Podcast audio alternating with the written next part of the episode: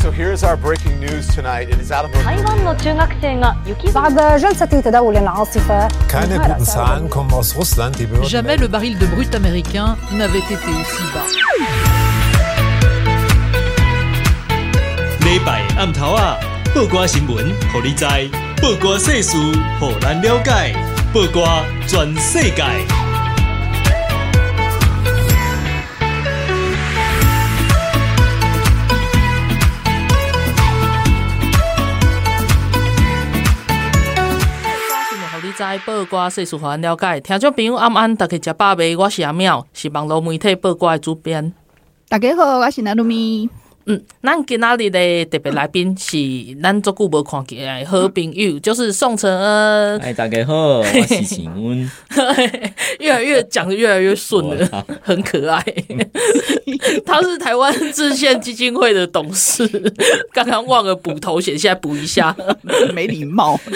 我们刚刚在讨论说那个承恩的头衔是什么？就，就，就是我们的好朋友啊，就完全没有要给人家头衔的意思，完全没有，因为真的太熟。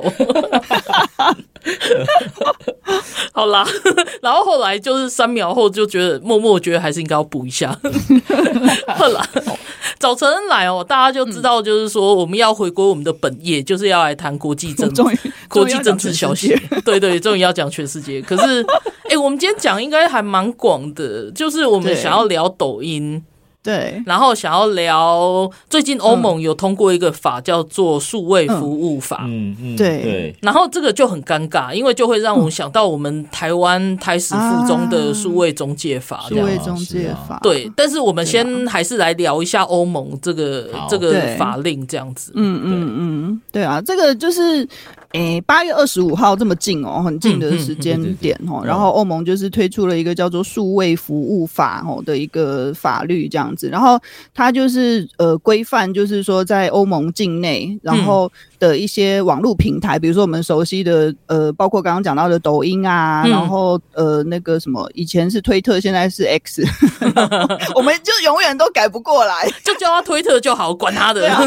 好了，就推特这样子。对对啊，然后脸书啊。啊，然后 I G 啊等等哈，然后其实还包含了那个，比如说 Amazon，对啊，Amazon 是日文啦，Amazon 是不是？然后还有那个维基百科也在里面，很有趣。就是总之就是针对这些很大型的网络平台，然后就是对他们有一些规范这样子。然后我我大概跟大家分享一下，就是那个呃规范的内容，就是它里面其实有五大重点这样子。第一个是跟那个呃产品有关系的，就是如果你你在那个平台上面呃卖一些什么非法产品，这当然就是毋庸置疑，一定就是要管要管理，然后要让它下架的嘛。然后还有非法内容这样子。那非法内容其实包含了比如说什么俄罗斯的大外宣那种，然后什么干扰。选举啊，干扰一些民主国家的选举之类，然后什么仇恨言论那种，那些都算是所谓的非法内容。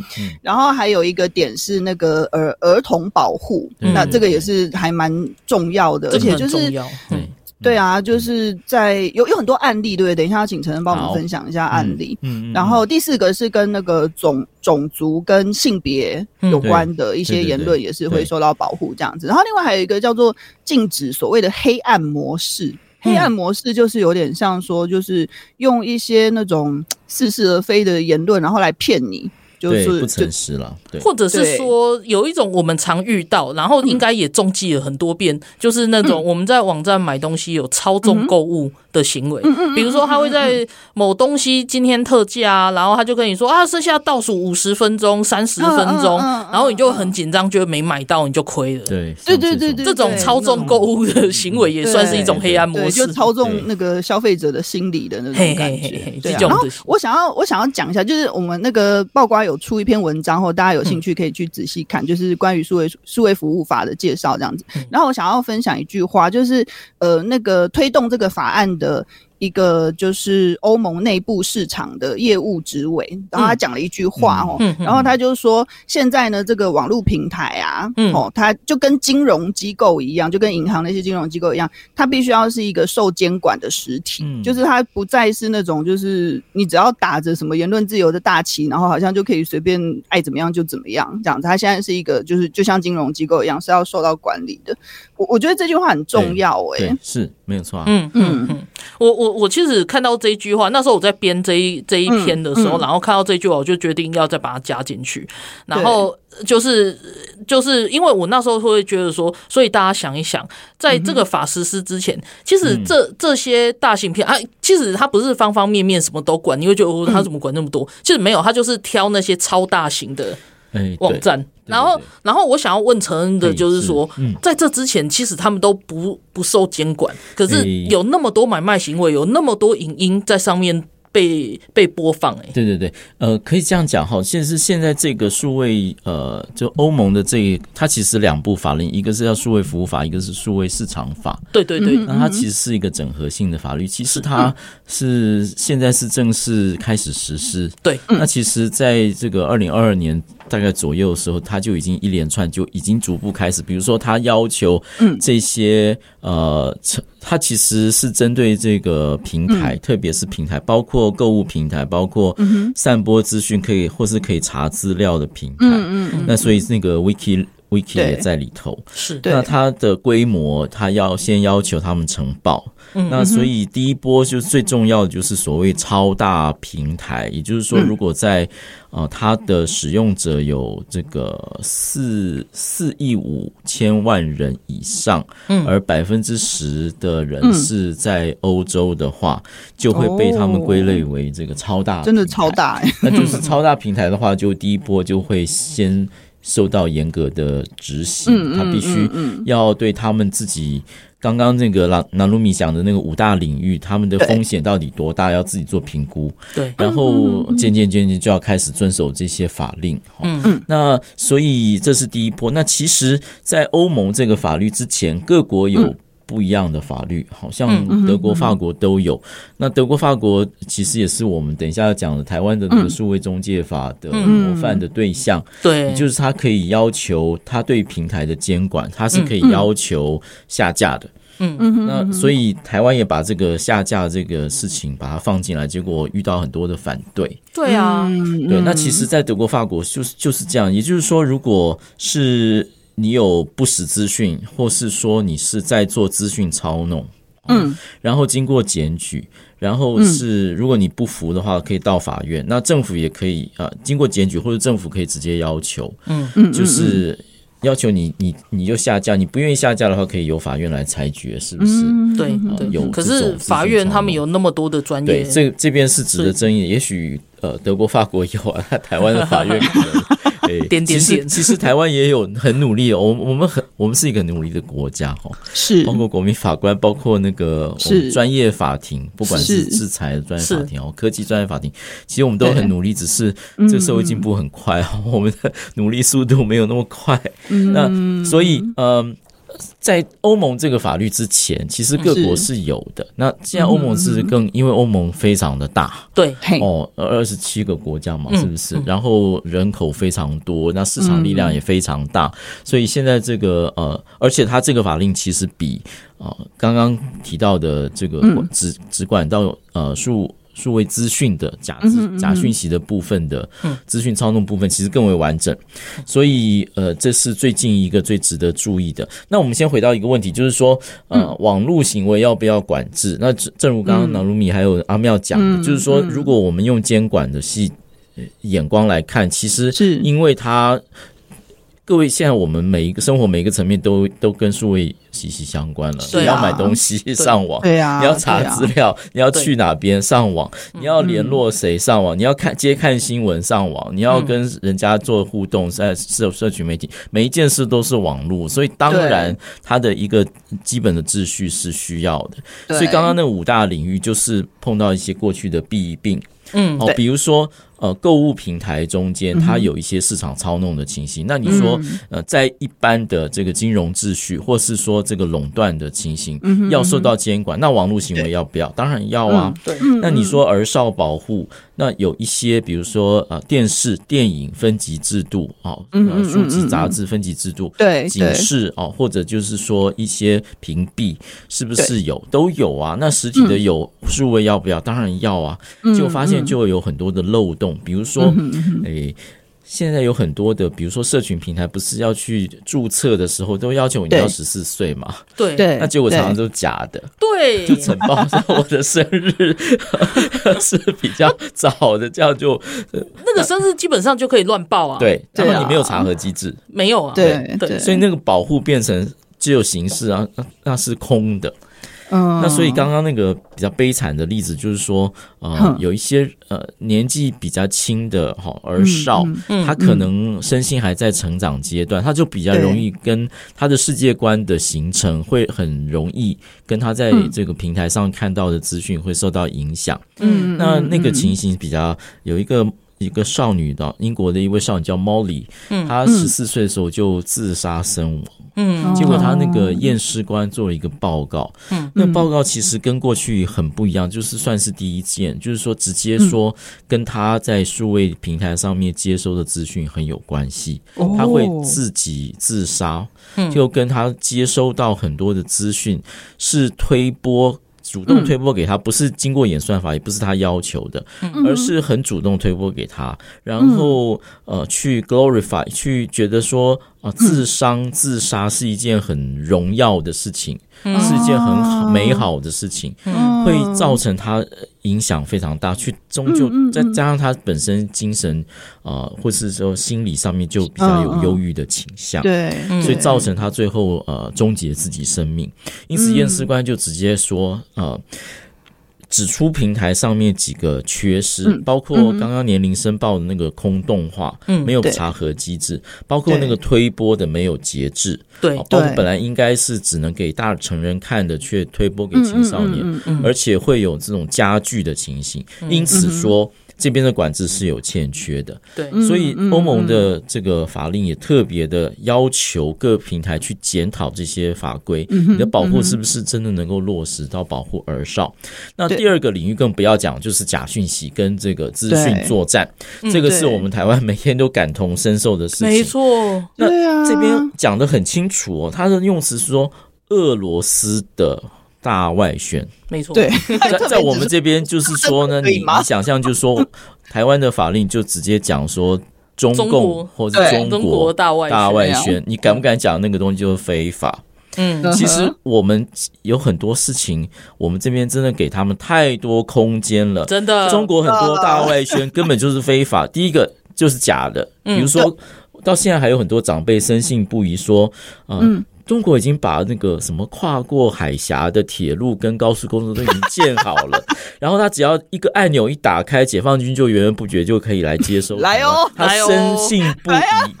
到底在哪边会有这个隧道的出口的？对不起，我要暂离一下，我要再去捡眼球了。真的是翻白眼翻到南极去了。好，那这个是就是明显就假的，他但是就是有人深信不疑。那另外呢，就是真。半真半假，哈，嗯，就是或者把假的说成真的，比如说什么高端是什么，呃，要有人故意要来讲住，然后要贪污，对啊，然后说高端就是很烂的疫苗。讲到高端，我真的有气耶！前几天。高端已经受到联合国的 WHO 的对啊对啊认证，而且就是要要他们授权授权，对啊转授权转移他们的技术嘛，所以这一连串。都去制造出来去污蔑高端的，通通都假的嘛？对啊，然后如果那么烂的技术，为什么 WHO 要？对，但是在过去的这个推波中间。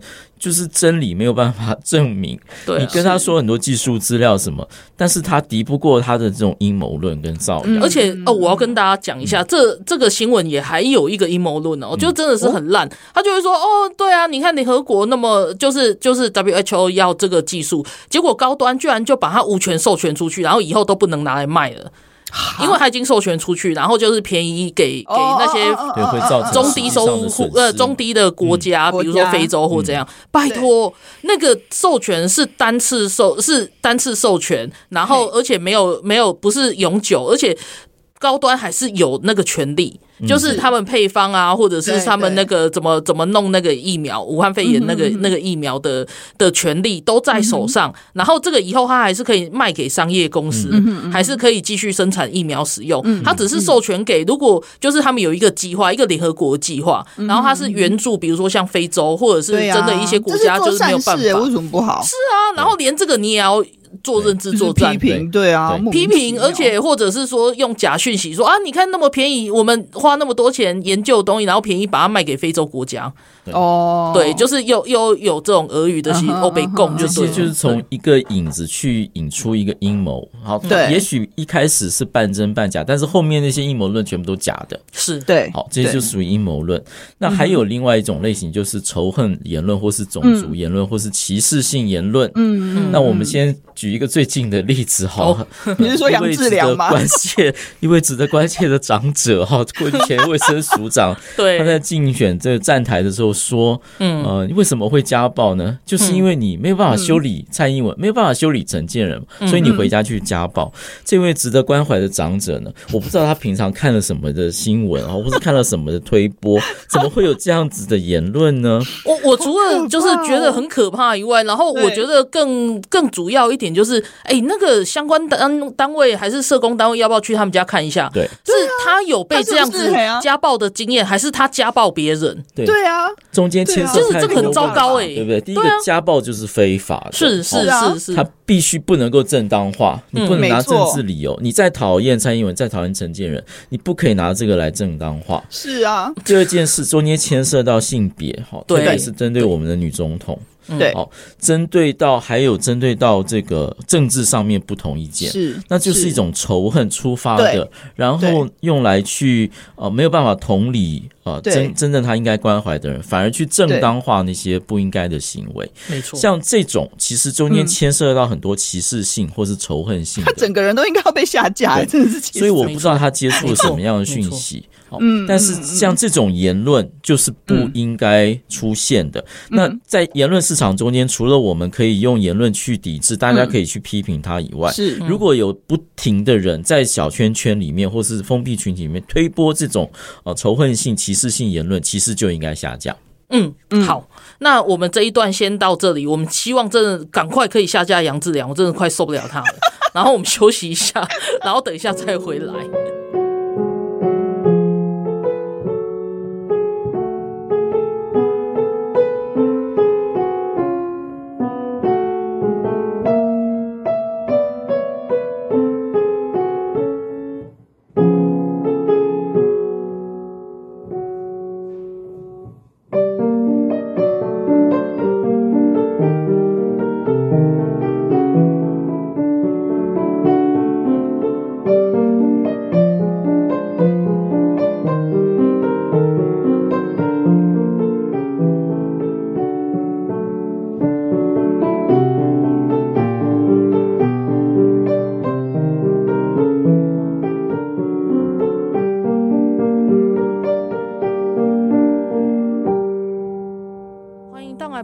全世界，咱今仔日的特别来宾是宋承恩老师，然后咱今仔当然就是要来讲国际新闻。嗯、啊，伫咧头段第一段的新闻，就是去讲到讲最近欧盟伫二十五号的时阵，他有通过一个法叫做数位服务法。嗯、啊，这个法呢是咧，就是专门咧管制一寡较大、较大型的，就是也是讲非常大型的国际跨国的这种的网络的。平台，伊有咧卖物件，啊，伊嘛有影音平台，然后最主要就是卖物件，伊安怎卖，伊其实有做者手法，互你就是搁开愈侪钱安尼，还是讲影音平台时阵伊。强逼你看一寡影片，其实是你本来无想要看，但是伊会用一寡推波诶，迄个计算的手法，他那个都不是都不是随机的，其实他们都是刻意给你看某些影片。那是如何刻意还是怎么样？那现在欧盟就是说不可以，你不可以有这么多的黑暗手法，你不可以有这么多操纵这些用户的手法，这样子。啊，但是。我们听起来也是确实应该要管制啊，就好比说我们之前在讲应该要全面禁抖音的时候，我们有在讲这个事情。可是其实有一个很大的声音就是说，哎，啊内不行，因为言论自由怎么办？那我就是想问承恩，就是说欧盟一向很主张人权，很主张自由啊，那他们现在。导入这个法，然后他们实施这个法，他们不管人权，不管自由了吗？哦，没有，没有，没有。诶，很重要就是阿妙这个问题哈，谢谢。嗯，就是说他们是在这个人的权利跟自由，还有这个网络的秩序中间取得一个平衡。也就是说，言论自由不是没有界限的。是。好，我们就延续刚刚的所谓讲到仇恨性言论或是这个歧视性言论。嗯，他在很多的地方，先说实体的成分，嗯，也是。禁止的。嗯，因为我们不可能容许一种言论去鼓吹，比如说大规模的仇恨性的言屠杀。嗯嗯，如果这样子，就是像纳粹的情形。好，比如说我们一切德国的问题都是犹太人造成的。哦，这个当时糟糕，当时当时的 对，当时希特勒就纳粹党就推出这种，然后呢，我们要解决我们的问题，就是要把犹太人问题好好做个处理哈。最后处理处理不完，就所谓最终处理，就是发明那个毒气室去大规模屠杀。嗯，你就可以看到，从一个想法到一个言论，到很多呃。没有经过盲从的这样支持，嗯，之后会采取怎么样的一个呃人伦的呃悲剧？悲剧，嗯嗯，因此说言论自由绝对不是没有界限的。好，另外一个还有一个种族屠杀的情形，就是卢安达的情形。哦，对，卢安达原来有两派人，比较多数的人叫做胡图人，嗯，他们也是种族人叫图奇人，嗯嗯嗯，那图奇人一直掌权。那后来这个种族开始仇恨，开始这个在酝酿的时候呢，就有人去沿街去做广播，或是说去沿街去叫说，我们在什么什么时候要聚集在哪边，把图奇的蟑螂全部杀光。嗯嗯嗯，就鼓吹用广播用言论鼓吹。啊，嗯，种族性的要消灭某一个族群，是，好，因为他们造成了各种问题，结果大概杀了大概将近一百万人。很恐怖诶，对，所以各位就知道这种言论是不可以的，不能容许的。你广播不可以，报纸不可以，你现在数位也不可以。嗯，是。那因此，这种这个其实是没有违反言论自由，因为他现在所禁止的是原来就不可以的。对，像这种是刚刚是仇恨性、暴力性、种族歧视性言论，是。好或者性别歧视性言论。是，各位还要常知道说，我们其实，在某一些的情形。就已经呃，在这种呃被禁止言论的边界了。对对，好，比如说鼓吹呃仇恨的，比如说呃台湾其实发生过，像台南就是有那个做水郡的那个日本工程师，结果有统促党的呃过去的呃党工就号召一些他的志这志同道合的人去给他披上这个。红色的中国的围巾，然后说日本人滚回去，这是哦，日本人滚回去。嗯嗯，像这种就是针对特定的意识形态，或是特定的瞄准呃某一些呃政治认同或情感的人，是，然后说要有一种消灭的感觉。对，啊，或者说其实何韵诗香港的这个艺对。这个歌者何韵诗来的时候演讲的时候。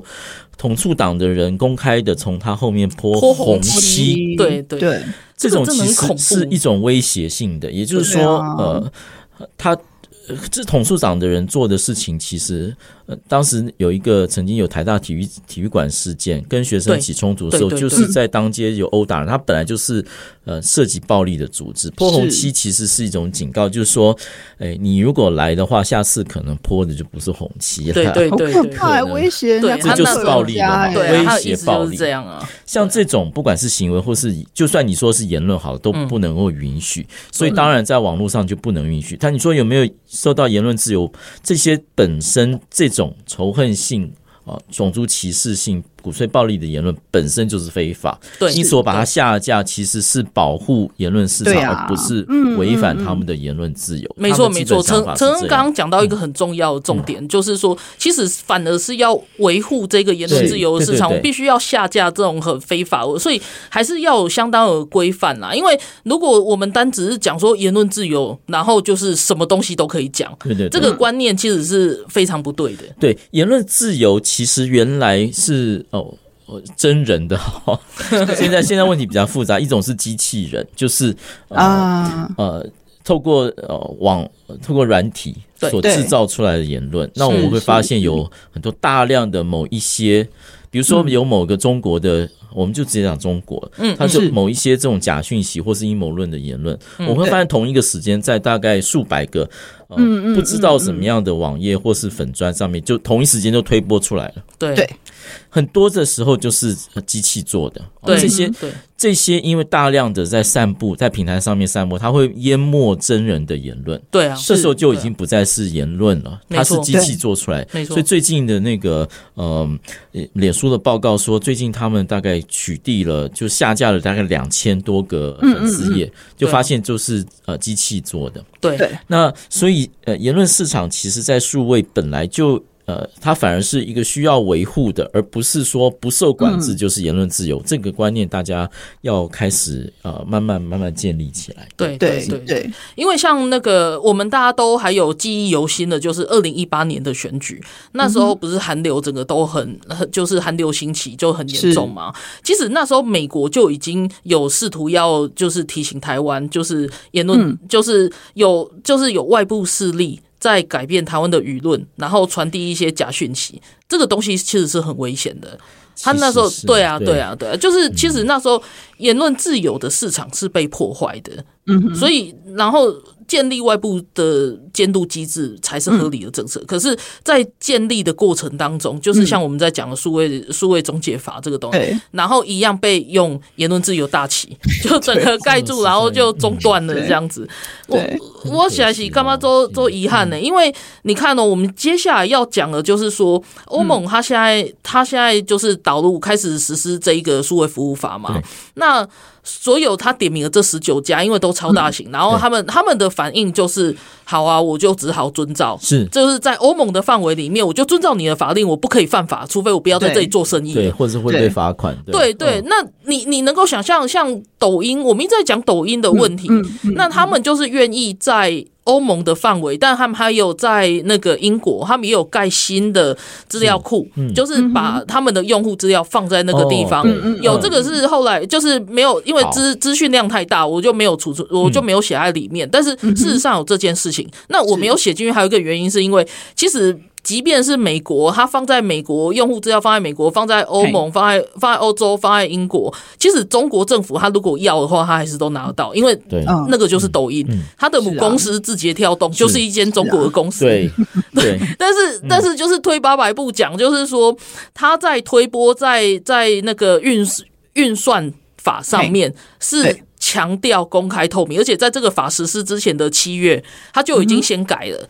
他不要，就是上路之后还没改，然后被罚钱，因为他就是最容易被管制是有力量的。对对，管制绝对是有力量，因为他自己就改变了嘛，所以各位就是。如果你们家的小孩在看 TikTok 的话，他的 TikTok 演算法是按照他个人的哦，所以像刚刚那个，嗯，他个人化的演算法，意思就是说，像刚刚陈恩讲那个很不幸的例子，因为那 Molly Molly 他本身是有忧郁症，那忧郁症人他会有倾向，就是看一些会导致让他在在心情再继续缠绕在那个那个很忧郁的那个状况里面的影片，然后渐渐，因为他这个会按照你自己的喜好嘛，所以他被。推波的都是一些其实很鼓励他自杀的东西，所以那个好可怕，对啊，对。可是可是你想想看，现在欧盟导入这个 D 呃，就是就是这个数位服务法 DSA，然后然后台湾是没有的，嗯，只有欧盟这边才才有这个管制的法。好，我抖音的问题特别讲一下，就是谢谢阿妙刚刚讲哈，所以那个欧盟的呃。管制法要上路的时候，抖音就慢慢在改变它的行为。嗯，那不管是美国，不管是欧盟，对于抖音的两大批评啊，为什么说抖音会有可能违反国安？一个是它的用户资料可能会被中国政府拿去。嗯，对。那你说，哎、欸、，Google 或是 Amazon 有没有收集用户资料？有，有啊。但是它背后没有中国政府。对啊，哎、欸，我觉得这一点真的是台湾的民众都没有办法理解。他就觉得说什么，比如说他他他有还有说收集资讯，大家不都在收集吗？他就会跟你讲说，那中国政府有 Google 或是这个 Amazon 那么可怕吗？就有，就是中国政府所做的不太一样的行为。好，我们一步一步跟大家解析。那用户资料包括，比如说你的喜好，你。上什么网站？你在哪边？你的地点嘛？然后你你浏览什么？他会推播给你。所以第一个就是说，因为他的母公司字节跳动是中国公司，那依照中国的法律，中国政府是可以跟他取得资料的。对对对，那就包括这么多千万、千万亿计的这个呃全世界的用户。嗯，对。啊，特别是一些机敏的呃呃。机关。所以现在为什么欧不管是欧洲或是美国，就是第一个，你公务的手机，嗯，是如果你不是公务的哦。也是，只要是军队的，这样大概全部都不能装抖音。嗯，为什么？因为这些它的地点的呃，或者它的这个行为。是不能够让中国政府知道的。没错，说军队，他比如说士兵，假设你你假假设士兵是是可以用手机，好，并且手机有定位功能，而且这个定位会被这个中国政府知道的话，你会你就知道他就知道部队在哪里。是，那这个情形就是国安的问题啊！大家还在那边搏要搏，对，真的是。那其实俄罗斯乌俄战争中间就有很多的情形会炸毁。俄罗斯的坦克其实就是因为他们治安没有做好，对，他的他的位置被呃被这个乌乌军所知道，对，发现，所以这个是绝对不能够 呃被中国政府知道的，对，所以至少说公务手机要要禁，全面禁止，对。那另外一个就是资料的储存，所以刚刚阿妙为什么说呃？呃，这欧盟开始管制之后，他就把这个资料呢要去移到呃欧洲，或者是英国，对对，对。在美国情形也是，对，就是美国在跟他谈判的时候是本来是要全部禁止，后来他是卖给这个美国的一家公司，Oracle，对。那在卖的过程中间，就是确保你原来存的资料全部要移到美国公司，让然后让中国公司中国政府拿不到，嗯，好。然后呢，呃，所以同样的情形就是说。呃，大家第一个关切是说，我的用户资料不要落到中国政府手中。嗯，那第二个就是呃推播，对，嗯，因为抖音的推播会呃跟一般的 呃商业的公司不太一样，有一些政治上面的敏感，或是说主动的网络攻击。对，好，平常都没事，然后什么小动物啊、美食啊，或者明星啊，看起来都无害。嗯，但是在某一些情形，比如说批评中国政府的言论，哈，也许几个小时内就会被下架。没错，嗯，那在中国内部的微博是这样子，在在抖音上也是这样子。没错，那或者说有一些在平常呃呃。紧急事变的时候，比如说乌俄战争的时候，会有大量的俄罗斯的讯息会出来，对，挺某一种意识形态的，挺某一种想法的会出来。那在中国对台湾的情形，自然也会这样子，所以它会变成是一种有意识的，在背后有一个黑手，就中国政府，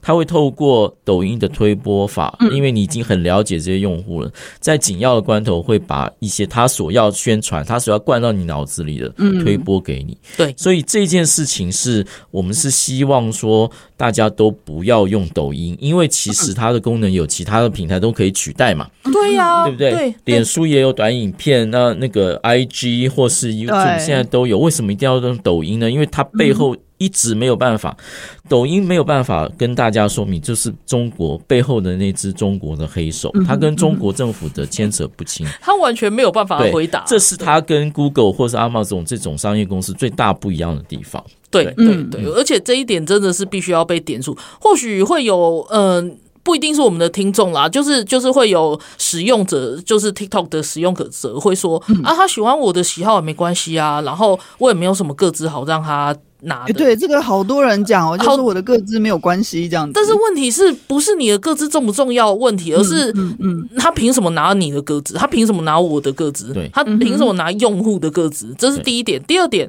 不会有任何人的个资是没有用的。以前我记得赖中强律师他来我们的节目，他就讲过啊，只要我有你的名字，我有你的身份证字号。嗯然后我有你的生生日，我就可以恶搞你啊！嗯、我在我在任何一家医院帮你挂号三次，然后你都你根本不知道，你可以去，你以后你以后你想要挂号你也挂不进去，你只能自己跑去那里现场挂号，那然后你都不知道你为什么进黑名单的。对，这这是最及及时的例子。如果你真的就是有急事，你需要去看医生，然后你、嗯、你在网络上你就挂不进去，然后你在现场你又排队排不赢人家，对啊，你是要怎么去看病？这是最基本的，而且，然后这这是一个很直接的，对对，各自保护很直接的例子。然后还有就是，你他东西一多，他就会知道你的喜好，他就会知道你的那些东西。他他无无意间，就是比如说你想要看一个风景，你很喜欢的风景，他就一直推播给你中国的风景。嗯，然后你喜欢看舞蹈，你喜欢看人家唱歌，他就一直推播给你中国的东西，嗯，何必呢？对，可是这就是他要的目的。嗯，对。对，所以一一方面是我们自己可以透过使用习惯去改变哈，对，这是我们呃透透跟演算法的互动哈，嗯嗯，就是去在网络上行塑我们自己的那个 profile，对，另外一部分就是中国的政府了，因为中国政府不是一个自由或是尊重言论自由的，而是或是它其实是有敌意的一个政府，对欧美是这样子，对台湾更是这样子。对，好，那我们先要收在这边，然后我们先休息一下，然后我们等一下回来再来讲讲中国这个恶劣的国家是怎么阻挡台湾的。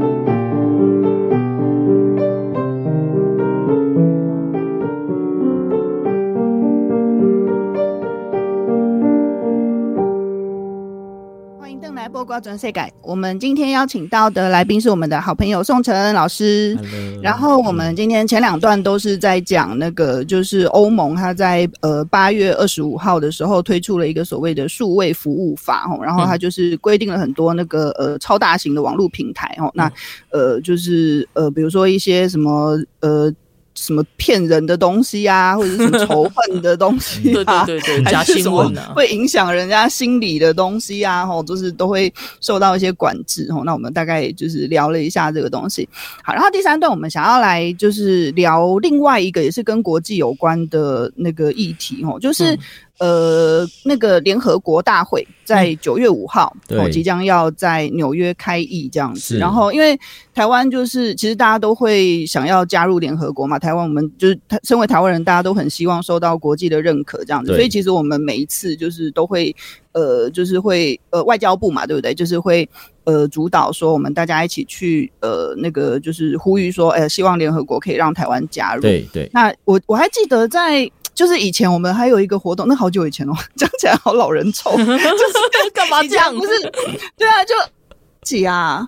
二零零几年的时候，就是大家有一个什么 UN for Taiwan 之类的，其实就是阿扁阿扁。凯西这总统的时阵，所以是两千年之后，嘿嘿，还是两千之类的，反正就是他的任内啦，他的他的任内两千年到两千零八年之间这样子。我还记得那时候有好多网友，就是我们那时候认识一大堆一大票网友，然后有很多网友就是他们就是去参加这个活动，就是飞到美国去参加这个活动，然后去就是呃那个就是表达我们想要加入联合国的声音这样。子，对，啊，是想到一个好好古早的事情，可是就是很重要。我还有贴纸写的，我还有贴纸，真的，真的，真的。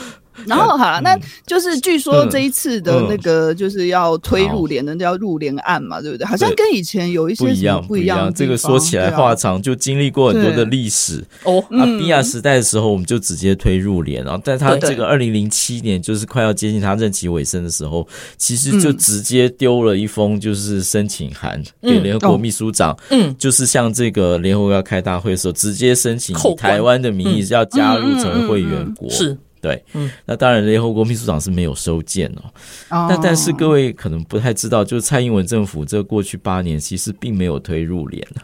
对，虽然也是民进党执政，好是 是。那呃，他就是比较，可是为什么突然突然间今年比较不一样？所以我们的不一样是相对于这个蔡英文的。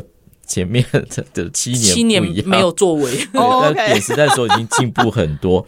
一方面是民进党政府的 trauma，就是呃，当二零一六年蔡英文在要当选的时候，其实美国还是认为说台湾不要去主张呃要法理台独哦，不要太真的是改变现状。好，这点已经到现在很不一样了。等一下要讲一下。OK，好，所以蔡英文就是维持现状政策，也包括就是没有积极的推入联。嗯，那今年的比较不一样，今年的不一样两个，直接攻这个二七五八号决议案。嗯，那它是一个法理的问题，就是说呢，二七五八号决议案没有说一定要排除台湾。所以联合国不能再用这个理由去呃不让台湾参与，这点是甚至没提到台湾。对，二七五八是这样子，二七五八呢就是在这个蒋介石政权主张，嗯呃自己是中华民国，然后呢要而且占有联合国内席，并且还占有这个五大常任理事国之一席。那当然美国当时支持，但是中华人民共和国的 PRC 就一直要进来。对，而且就是说，他要进来就要全部要把蒋介石政权要赶出去。嗯，那蒋介石也知道，就一直防守。对，然后美国也一直挺。最后终于守不住，就在这个一九七零年的时候，阿尔巴尼亚提案，眼看就是说呢，这件事情，他说先是说啊，不需要三分之二，嗯嗯，这一关输了，他就知道说大势已去，他一定表决，一定败，所以他就直接退出来。那二七五八号决议就是在这个他退出来之后，联合国大会说呢，要把蒋介石的代表全部赶出去。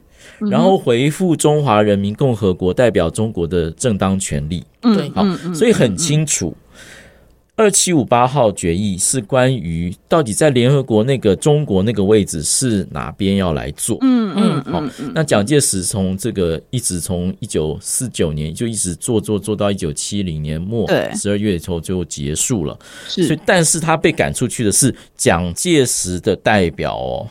他不是把台湾赶出去，不是，也不是把中华民国赶出去哦，不是，所以是这个用词的问题。对，而且我要提醒大家，就是承恩这里说赶出去，是真的在英文他用 expelled，对，他他真的就是驱逐，真的就是就是代表权驱逐。对，这这里面，因为小时候我爸就一直常跟我讲这件事情，所以我一直都知道。但是，但所以后来去念到的时候，我还跟老师辩，就是说才不是什么汉贼不两立。就因为他们就骗台湾人，公民洞，公民洞就骗台湾人，自己很那个很潇洒一样。没有，他们是被赶出去的。对，笑死。到现在有什么不一样呢？就是说，现在不管这个国家，我们已经不再主张说我要代表中国了，没有没有这回事了。嗯，好，所以就没有被赶出去的，从来就不是台湾。台湾其实还没有加入到联合国，要怎么被赶出去？对呀，被赶出去是。那些要主张说啊，我要代表中国的那些人，好被赶出去。你你不可以，你你打着中华民国名号也好，但是他很小心，连中华民国都没有提。OK，对，好，也就是说，在联合国那一席呢，二七五八号觉得说啊，那就是北京啊，PRC 来做。嗯，那这台湾呢没有讲。对。哦，因此台湾现在立场就是说，哎，那台湾的问题要来面对了，不能够再呃听这个中国的一面之词，说啊台湾就是被我们代表，嗯。啊，或者台湾是中国一部分，没有台湾代表权问题。现在呢，台湾政府终于正式的哦向国际提出来，像吴钊燮部长在这个上礼拜，对于在英国一个大的报纸叫做《每日镜报》有把这个理由完整的。呃，说明出来，没错。那另外是这样子一个法理的论述，也是受到美国的支持。美国甚至通过了国内的立法，嗯，就是说去认定说，呃，二七五八号决议非关台湾，好，并没有说，呃，并没有解决台湾在联合国代表的问题。那联合国应该要思考这个问题，这是今年第一个呃突破点，正式去挑战过去联合国以及中国所用来阻挡台湾继续的法理主张。对，是第二个不同的是，现在就跟国际的安全情势连接在一起。没错，你知道谢部长的投书是这样讲。今年呃，就是二零二二年发生了这个俄罗斯全面入侵乌克兰这些情形，联合国有表现的很好吗？没有，没有，他连谴责案都搞很久。因为什么呢？因为应该要采取行动，已经这个俄罗斯的行为已经被认定为非法，国际法院有判决，而且要求俄罗斯立刻停止，没错，立刻要撤兵。嗯，俄罗斯没有遵守，然后国际社会没有采取，联合国没有采取任何，没有办法采取任何行动。为什么？嗯，因为他要采取任何行动，就需要透过安全理事会。对对，安全理事会中间有五个常任理事国，其中一个俄罗斯，他可以否决。笑死笑死！那正好 可真的在全球被笑死，是大家在安理会讨论乌克兰案的时候，乌克兰代表就坐在被邀请进入安理会来说明，然后就直接说，普丁的这个代表要出去。对，否则的话我们没有办法讨论嘛，因为杀手就在对面，是啊，是啊，对不对？这个联合国这个制度的不合理，就完全暴露在呃世人的眼前。那你今天想想，如果今天台海发生冲突，中国如果入侵台湾，嗯，中间五个大常任理事国，其中一个也是中国，对啊。那台湾的情形比乌克兰还要更惨，是台湾没有一席。嗯，对。那现在吴钊燮部长那一篇很委婉，就问他说：“你们在乌克兰战争是这样，如果台海现在发生情况的话，嗯，你能不能符合你当时设立的维持全球和平跟安全的这个主要的功能呢？嗯嗯，你是不是在为了这个，你应该要考虑真的让台湾能够有意义的参与联合国？没错，所以很巧妙、很委婉的，嗯，把现在呃。”联合国面对的困境跟台湾安全所需要的，把它结合在一起。也就是说，现在的问题不单是台湾被排除，台湾被排除，你联合国没有办法好好的履行自己的任务。你在乌克兰已经这样子，如果你在未来的世界，你还要有一点点关联性跟重要性的话，你必须要来面对台湾没有被代表的问题。嗯，所以今天今年这两个是呃软中带硬啊。对，第一个挑战法理基础，就是说台湾是有权进入联合国的，哈，是，那可以从一些很实际的哦，我们的人民可以拿中。我们的护照进去，或者我们记者可以进去采访，而不会说一定要要求说一定要拿中国的什么文件才可以。第二个是我们要有意义的参与，比如说联合国现在要什么推求推行这个全球永续的指标，嗯嗯，那台湾也需要加入啊。这是全球这个没有一个角落能够被忽略的。对，世界卫生组织也是一样。我们刚才提到疫苗，不是前一段对啊。对，所以你就发现这些事情没有一个角落或没有一个国家可以被排除的。确实，所以现在排除台湾，不但只是台湾的问题，也是联合国你自己有没有有没有重要性的问题。所以今年的呃推案呢，其实是软中带硬。是，嗯，我我觉得今年的推案以陈恩这样子讲下来，我觉得就是听起来比我想象中的更重要。对，因为我们很第一个，我我喜欢今年的推案是很光明正大的说，我。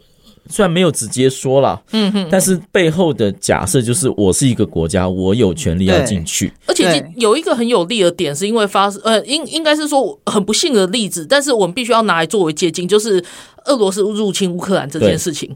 然后，如果在这之前的话，可能很多国家不要不进，尤其欧洲国家或者是欧美，可能也觉得啊，再缓缓啊，我们还有更多重要的事情，或者是怕激怒中国之类的。对，但是但是俄罗斯入侵乌克兰这件事情，真的是凸显联合国的不好。对哦，真的是无告不好，汉不好到什么程度？因为因为缅甸的缅甸的那个军事政变，其实发生的更早。是，然后然后。大家其实也是在批评说，哎、欸，嗯，那个东西虽然是内战，但是其实你联合国应该要介入，对，因为缅甸里面死了非常多异议人士，啊、他们的反对派死了非常多人，然后也被关了很多人，这是不应该发生的。嗯、对啊，结果联合国也是一样卡在中间的问题啊，就是中国的代表会反对啊，嗯，然后俄罗斯的代表也会反对啊，然后你就很难达到谴责案，你也更不可能出兵对。进去干预。对，对啊，然后，然后现在乌克兰被入侵了，被侵略了，是啊，哪一天台湾被侵略了怎么办？大家就会开始去想，嘿嘿吼，这样子。对，这个是我 我喜欢今年的提案的原因。大家也许不太，我在接受访问的时候说这个很有爆发力了。我我我我还是觉得我没有讲错，嗯，因为过去。嗯，不管是李登辉时代，嗯，好，或是陈水扁的初期，嗯，我们的姿态都是说，啊，台湾两千三百万人民的代表权，好像我们是一群人这样子。对，对，我们这里有一群人，哎，我们现在没有参加联合国，我们这边这些人，我们也有权利哦，我们也有权利哦。对，今年的，因为第一个挑战二七五八号没有排除台湾，好，另外一个讲到国际安全。台湾的安全，其实背后讲就是说，我们是个国家，我们有权利要进去，你不让我们进去是也是你的问题。对啊，就背后的假设是我们是一个国家，而且我们有正当性权利要进去，这个是跟过去姿态最大不一样的地方。这是我喜欢今年的第呃原因。第二个就是英国的国会，嗯，英国外交部长不是想要再讲那个。去这个北京访问吗？但是英国的众议院的外交委员、下议院的外交委员会，嗯，因为他去的这个印太区域走走了一趟，也来过台湾，嗯，他特别在同一时间出了这个报告，嗯，他说呢。台湾满足所有的这个国家写构成的要件，对，但它已经是一个独立的国家，independent country。对，它现在的名字叫做中华民国。嗯，虽然有人不喜欢这个名字，但是大家都认为说，目前不需要呃主张要再做独立宣言。他基本上就是把台湾目前这个蔡英文的，还有民进党主流的政府呢，把它划到了英国的报告里头去。对对，也就是说，连英国这么老牌的国家，都现在都不会去回避说去主张去。这是这是英国的国会报告，嗯，去说台湾是一个独立的国家，嗯、虽然名字叫中华民国，嗯，他并没有否认台湾是一个独立的国家。嗯、这两个好，台湾外交部现在说我们是一个国家，我们要我们有权利进去联合国，跟现在国际上怎么看我们，其实慢慢慢慢是不一样。对啊，也就是这几年最大的不一样，跟阿扁时代不一样的时候是，是当时很多人为了怕得罪中国，不敢这么明的说，嗯，哎。大家来看一下台湾这边的问题，大家要面对。那台湾一直是一个就不受中国统治，一个自己的国家哦。嗯嗯嗯。现在的情形是越来越多人能够支持说，嗯哼，哎，是了，我们还没有办法承认你，但是你是一个国家。他们一直在挑战中国啊。对对，这一点这一点是跟。呃，过去最大的不同，所以虽然有前辈或者是学者说啊，那你还是没有抛掉中华民国，我们也知道。对，嗯，英国报告中间还特别写一句说，不是他们不愿意哈，而是。中国认为说，如果你要这样子，他就要打过来，就是你片面改变那个现状，他就是很爱用这一句话，说不是我们不愿意哈，不是我们不喜欢，不想要改，而是我们不会有自杀行为，对 对，去改它。其实在这里哈，我必须就还有一点点时间，想要利用一下，就是讲一下，就是说过去就是就是像陈恩啊、娜娜我啊，都其实都是独派，嗯，可是我们当然都会希望要建国嘛，就是要独立要建国。这样，可是可是你没有办法，明天就跟美国人说，哎、欸，我们丢掉宪法喽，哎、欸，我们现在叫台湾，不要再叫我们中华民国，哪他干单的喝啊，我们当然知道现在这一技术啥不合不合适嘛，就是应该要丢掉。可是我们会希望说，哦，蔡英文政府你少讲一点中华民国，然后多讲一点台湾。可是其实过去的时候，我必须说，阿扁那个时代，其实欧美非常不不。不了解台湾，对，然后他们也不了解台海的状况，所以会会一直在那边讲说：“哎，你们不要乱，我还有很多很重要的事情，比如说那时候还有中东的问题很严重，然后然后还有等等这样子。但是呢，因为这几年他们发觉中国的严重性，然后中国必须要处理中国问题，必须要处理，所以他们就开始站队，开始处理这个问题，开始了解台海之后，他们自然就会觉得哦。” OK，现在我知道台海的状况为什么是这样。嗯、那他当然是正常人，所以你会发觉，像刚刚陈恩提到的外交部长，然后还有就是美国的两院的立法，对，其实都一直在帮助台湾要解决这个困境。没有错，没有错。所以，所以我是一直往这个方向走。所以我会觉得，呃，至少以我来说的话，我一直告诉大家，就是要保持信心，然后我们要一直站在往独立、往建国那个方向去。对，然后我们慢慢走，会走到有一些是。嗯，在那个就是国际都在支持你的时候，对对对，台湾人自己也要支持自己，所以你们的投票行为，我们每一个人的投票行为都可以表达我们的意志。对啊，国民党你就是对啊，就是在跟国际唱反调，大家要意识到这件事情。但是我是觉得不要在那边说啊，我也要维持现状。你那个维持现状，其实现状一直在改变，中国就一直在改变现状。对，那我们其实就是按部就班，然后慢慢的在走，跟着，就是欧美现在站在我们后面。对。准备好，然后去承接一定会有一天到来的独立国家，这就是我们现在要做的。对，好，那我们今天就收在这里，真的是很赞，谢谢陈恩来，大家加油。好好，那我们下周同一时间要再来收听哦，然后会有更多很重要的议题要跟大家聊。好，谢谢大家，谢谢陈恩，拜拜，拜拜。